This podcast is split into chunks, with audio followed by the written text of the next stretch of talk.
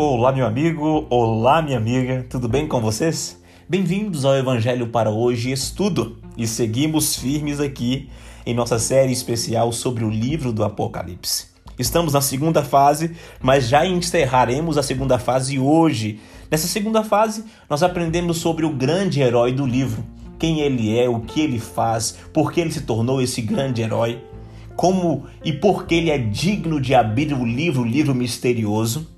E hoje eu gostaria de mostrar para vocês na Bíblia, no livro do Apocalipse, qual é o título de soberania que ele recebe.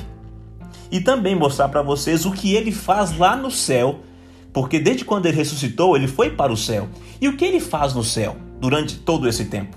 Nós vamos descobrir hoje, tá ok? Venha comigo no livro do Apocalipse, capítulo 19, verso 16, e nós descobriremos juntos qual é esse título de soberania que Jesus recebe no livro do Apocalipse. Quer ver comigo? Diz assim: E no manto e na sua coxa tem escrito este nome: Rei dos Reis e Senhor dos Senhores. Apocalipse, capítulo 19, verso 16. Interessante. Jesus é descrito como o Rei dos Reis e Senhor dos Senhores.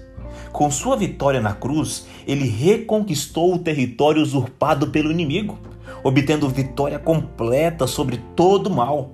Portanto, Cristo é o soberano no céu e na terra. Amém? Você não diz amém aí? Graças ao sacrifício de Jesus, o inimigo pode ser derrotado, já foi derrotado. E ele recebe esse título porque, ao se entregar na cruz, ele vence na terra. Venceu no céu, primeiro na batalha no céu, e agora vence na terra, tomando a cruz do Calvário para nos salvar.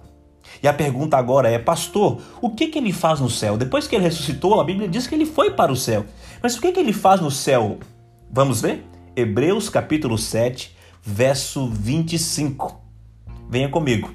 E diz assim, ó: Portanto, pode também salvar perfeitamente os que por ele se achegam a Deus. Como? Vivendo sempre para interceder por eles. Amigos, no Apocalipse, o conflito entre Satanás e Jesus é descrito com muita, mas muita intensidade. Essa batalha começou no céu e dirigiu-se para a terra, onde envolveu toda a humanidade. Aqui, o diabo conseguiu disseminar a desobediência, provocando o pecado em todos nós, e você encontra isso em Romanos capítulo 5, verso 12. Jesus veio a este mundo reverter as obras de Satanás, derrotando e garantindo a vitória a todos aqueles que o aceitarem como Senhor e Salvador. Olha que bênção! Então Jesus venceu a primeira batalha no céu contra Satanás e veio a essa terra para batalhar com ele como homem e se entregou na cruz do Calvário para nos salvar. Olha que maravilha! E o que ele faz no céu constantemente por nós? Intercessão. O texto de Hebreus diz para a gente que ele vive sempre para interceder por todos nós perante Deus. Todos aqueles que achegam a Deus em nome de Jesus podem receber a intercessão dele, o perdão dos pecados, e assim se tornam vitoriosos ao lado de Cristo. Queridos amigos, a partir de amanhã entraremos na, na terceira fase da nossa série sobre o livro do Apocalipse. E sabe qual é o título? As sete igrejas. Você já ouviu falar das sete igrejas do Apocalipse? A partir de amanhã estaremos juntos é, aprendendo mais sobre essas sete igrejas na nossa série O Apocalipse. Um forte abraço e lhe vejo em breve. Até lá!